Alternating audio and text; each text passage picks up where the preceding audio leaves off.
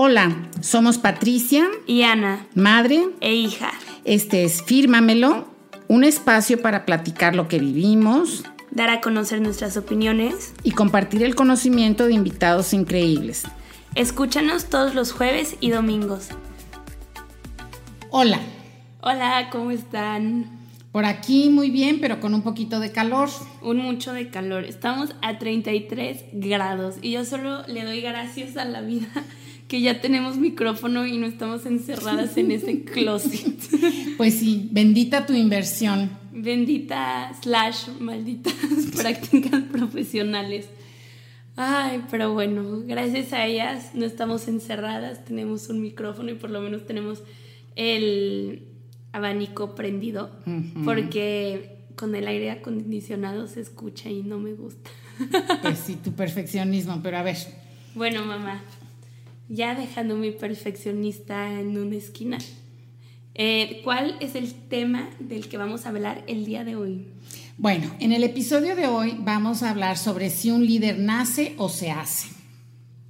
A ver, mamá, cuéntanos. Pues sí. Em, esta es una pregunta que siempre sale en los cursos y hay gente que dice que es la pregunta perenne en el liderazgo, si naces o te haces.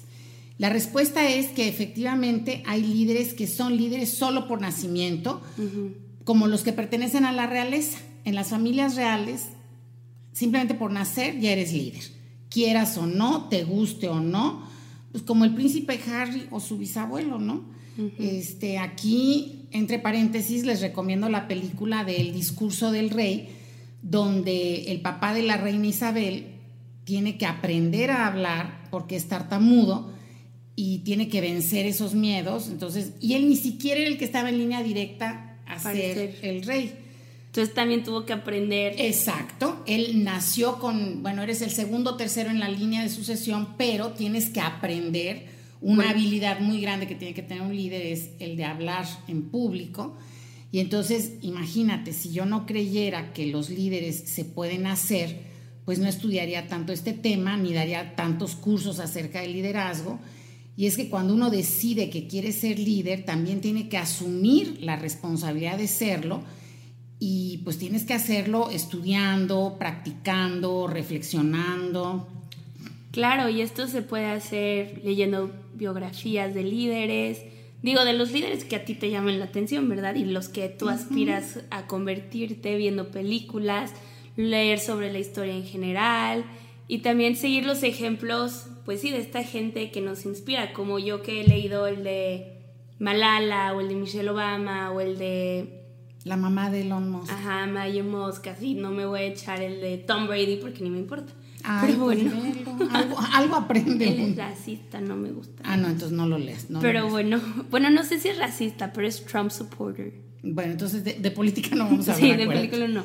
Pero bueno, hasta en YouTube hay videos de gente que se graba haciendo las rutinas de, su, de sus ídolos. O sea, y haz de cuenta, hacen como una semana de seguir la rutina de Bill Gates, un ejemplo se levantan a la misma hora que él, hacen la misma rutina de despertarse y de dormirse que él, comen lo mismo que él así. Pero yo no creo que también esto esté muy bien, sino hay que inspirarnos de esta gente, pero no hacer un copy-paste. Eso no vale, tienes que ser auténtico. Y sabes qué, este, lo que estás diciendo me llama mucho la atención porque efectivamente liderazgo es una cosa demasiado trillada. Si tú buscas en Google definiciones, salen miles en nanosegundos.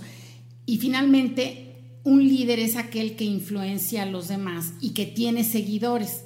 Si no tienes seguidores, hello, no eres líder. o sea, ya, te lo afirmo la nu. Pero bueno, yo sí creo que uno nace con algunas características de, de, ser líder. Pero como todo en la vida lo tienes que desarrollar. Pero sí o sea, al nacer tienes características y personalidades y así que van como con tu ser líder. Exacto. Y sí, como yo les digo, eh, los mejores líderes son los auténticos. Como tú dijiste, que no sean copy-paste de nadie más. Hace muchos años se creía que solo los que habían nacido como en esas casas reales que yo les digo, o con características físicas, eh, por decir nada más, el, más alto, podía ser líder. Y ahí obviamente Napoleón le dio al traste a esto, porque era chaparrito. Pero la realidad es otra. Entonces la respuesta a esa pregunta de si naces o haces, sí, naces líder y te puedes convertir en líder. Primero, yo lo que les recomendaría es que fueran líderes de ustedes mismos para luego intentar ser líder de otros. ¿Cómo que ser líderes de nosotros mismos? Sí, un líder tiene que saber y definir quién es, decir quién soy, a dónde quiero llegar. Y volvemos al tema de algún otro episodio, que es conocernos a nosotros mismos, saber tus fortalezas, tus debilidades, etcétera, para poder, por ejemplo, no sufrir las presiones sociales ni hacer o querer hacer tal cosa por cumplir las expectativas de tu papá, de tu abuelo, de tu mamá, de tu novia, de tu novia, sino por ti mismo y tampoco tener esa bendita presión de, ay, por pertenecer a este grupito yo voy a hacer, no, no, no, por ti mismo. Muy bien. Y ahora que ya sé cómo ser líder y ya soy líder, ¿qué hago? Porque no sirve ser, o sea, no sirve de nada ser líder sin actuar. No te haces bien a ti mismo y tampoco estás haciendo un bien a los demás. Pues sí, como todo, actuar. Eso es lo más difícil. Fíjate que cuando doy clases de planeación estratégica, les digo, la implementación es lo más difícil de todo esto, es lo crucial, es el desafío, es el reto. Y para que me pongan atención, les digo, es donde la puerca tuerce el rabo tienes el plan padrísimo, pero a la hora de implementarlo es cuando no funciona. Entonces no te puedes quedar con buenas intenciones, sino hacer las cosas que quieres hacer y cumplir tus sueños. Claro, como yo he mencionado, estoy leyendo el libro Big Magic en español, porque estamos quitando mis anglicismos. Libera tu magia, que está escrito por Elizabeth Gilbert ese sí no lo puedo cambiar al español, mm. este, de un tema del que habla es de las ideas. Explica cómo las ideas están esperando a que nosotros las tomemos y las realicemos, pero que también estas no van a esperarnos toda una vida para hacerlas. Si nosotros decidimos no tomarlas y actuar, como tú estás diciendo, ellas van a buscar a alguien más. Fíjate que me recuerdas dos cosas. Una, que nos decía mi abuelita toda la vida. No dejes para mañana lo que puedas hacer hoy. No procrastinar, dirían ustedes ahora. Mamá, en los últimos dos episodios siempre hablas o de tu abuelita o de tu mamá.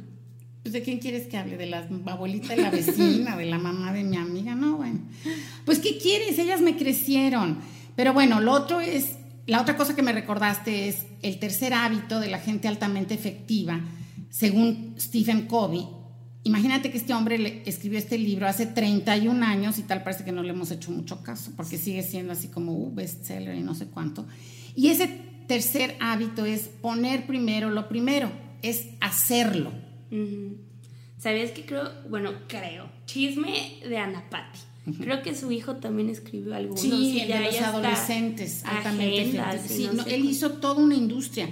Hizo agendas, hizo cursos, hizo toda una industria alrededor de esto. Hasta Lo hizo, no se quedó con Exacto, exacto. Hello. Pero bueno, algo muy interesante que dice esta señora Elizabeth, mi compa ya, porque no le voy a decir el Gilbert. Ah, bueno. Ya se quedó en Elizabeth es que muchas veces, Chabela aquí, muchas veces las ideas llegan a nosotros, pero estamos tan envueltos en nuestra vida que no nos damos cuenta. Esto puede ser, estamos estresados por el trabajo, por la escuela, por cualquier cosita, estamos viendo Netflix, estamos consumiendo todo el contenido de las redes sociales que hay, puede haber. Qué horror. Entonces que es muy importante darnos un tiempo para estar nosotros solos, o sea, solos con nosotros, para poder pensar, estar con nuestras ideas. Y es algo que yo creo que a muchos nos da miedo y flojera. Y yo soy un claro ejemplo de esto, porque me duermo viendo el celular para no estar pensando. O sea, se los juro así, lo, lo digo en mi cabecita de que no, hombre, hoy no queremos pensar. Y ya hasta que me arden los ojos y sé que dejo el celular y me duermo, lo hago. Mi mamá me va a matar y hoy me van a quitar el celular. Pero bueno, este, y también me meto a bañar escuchando un podcast o música. O sea, en verdad, a veces sí soy buena y no lo hago y me la paso mejor en mi vida y mi día está mejor. Pero sí soy culpable de esto. Y sabes, mija, lo que yo no quisiera es que te frustres cuando alguien más saca tu idea o pone el negocio que tú estabas pensando. Y para esto quiero darles una recomendación que yo leí, ¿eh? no es mía y estoy plagiando. No está plagiando para que la UDEM no venga. No, no, no, ni APA me venga aquí a reclamar. Este es uno de los directores así súper exitosos que ha hecho grandes negocios y ayuda a la gente y bla, bla, bla. A mí me hizo mucho sentido porque él recomienda que en la mañana escribas en un papelito tus cinco pendientes más importantes y hasta que no los termines no hagas nada más. Pareciera una tontería, pero no lo es, porque empiezas a hacer cosas, se te olvidan tus cinco pendientes, te distraes y se te olvidan tus, y acabas el día y ves tu papelito y ching, no hice nada. Entonces, Aquí tiene que ver no solo con hacer las cosas, sino con enfocarte, no distraerte, no hacer nada más hasta que no termines realmente lo importante.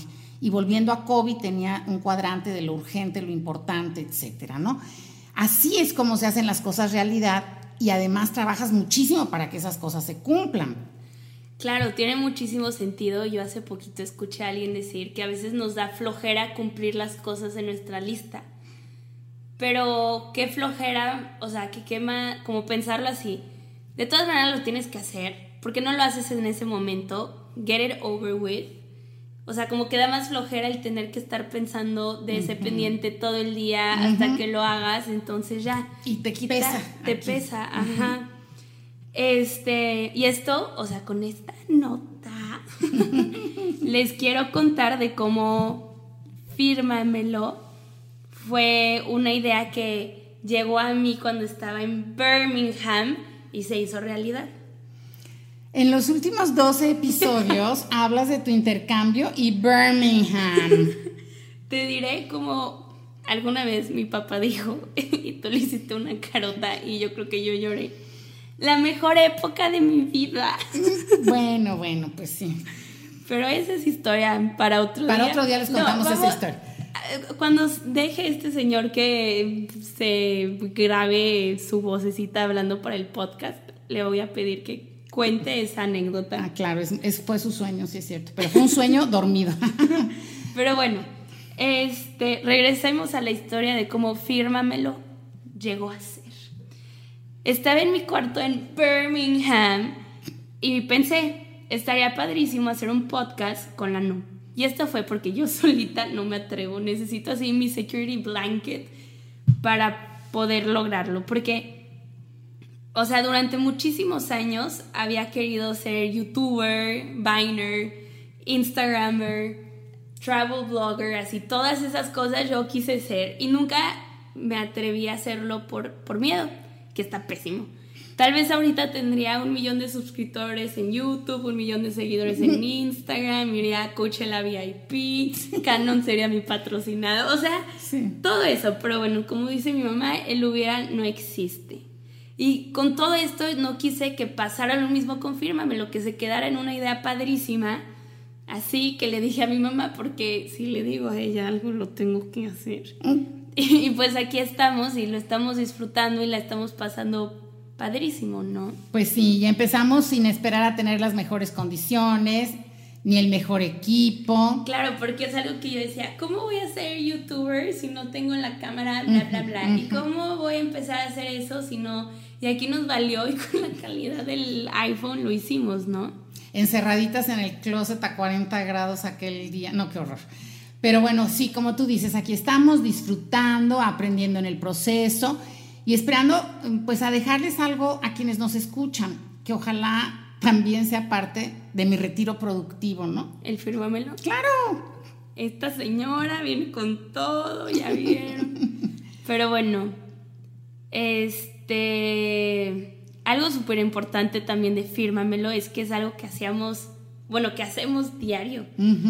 Este, ninguna de las dos nos imaginábamos el trabajo que era tener un santo podcast. y, lo hacemos felices, o sea, nos fascina y nos emociona y cada vez que nos dicen, ay, qué padre, y a mí se me salen lágrimas y me vuelvo a motivar y lo volvemos a hacer. Y siempre estamos pensando en cómo hacerlo mejor, que si esto, si lo otro. Que si un video, que si una fotito, que no. Sí, sí, le ponemos ilustraciones, cómo le vamos a llegar a más gente. O sea, como que mil cosas, porque en verdad nos fascina. Este. También regresando, bueno, un poquito más a mi libro del que no he dejado de hablar. También me va a decir la no, has hablado de este libro diez veces, pero les quiero recomendar mucho. Yo hablo más bonito que eso. Si me oigo así, perdónenme, por favor. Voy a tomar clases de dicción. El lado de Maye. Ah, bueno, pues ahorita. Pero bueno, yo sí les quiero recomendar el libro de Libera tu magia porque seas creativo, no seas creativo, quieras ser líder, no quieras ser líder, porque, no sé, está muy, muy padre y ponerse atentos a esas ideas y si van con ustedes y lo quieren hacer, actúen, no se queden con las ganas, no tengan miedo. Y en este santo libro que he hablado de él como 15 veces hoy, este, nuestra compa Elizabeth, habla muy padre sobre la conexión que tienen el miedo y las ideas y cómo superarlo y ella hasta te dice cómo ella lo maneja, que es algo muy muy padre, porque no se los voy a spoilear para que lo lean. Muy bien. Pero es, es algo que a mí me hizo clic y fue, tiene completamente la razón. Pues sí, porque la verdad es que el miedo paraliza. Y aquí va una recomendación más ligera es que escuchen la canción de Diego Torres de Color Esperanza y se quiten los miedos. Aquí la señora en boda aplaudiendo en lugar de bailar. Empiezo por aplaudir y luego convencer a tu papá de pararnos a bailar. Y luego nadie quiere dejar la pista.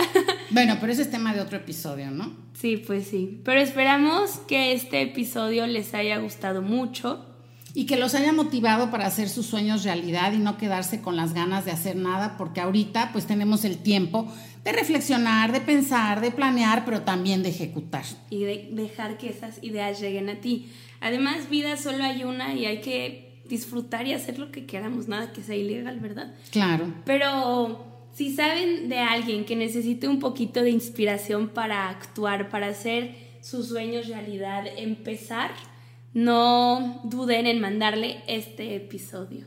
¿Y cómo se dice? Por favor y gracias. Ah, claro, por favor, mándenles este episodio. Gracias por escucharnos. Nunca se olviden de estas palabras mágicas porque de verdad les abren las puertas en todo el mundo. Por favor y gracias. Gracias por escucharnos hoy. Sí, mamá, nunca dejas de ser mamá. No, jamás. Pero bueno, muchísimas gracias por mm. escucharnos y nos vemos la próxima semana. O nos vemos, nunca sé decir si nos vemos porque no nos vemos. Nos escuchamos. Nos escuchamos. Muchísimas gracias y no se les olvide seguir a Fírmamelo, en Instagram. Bye. Bye.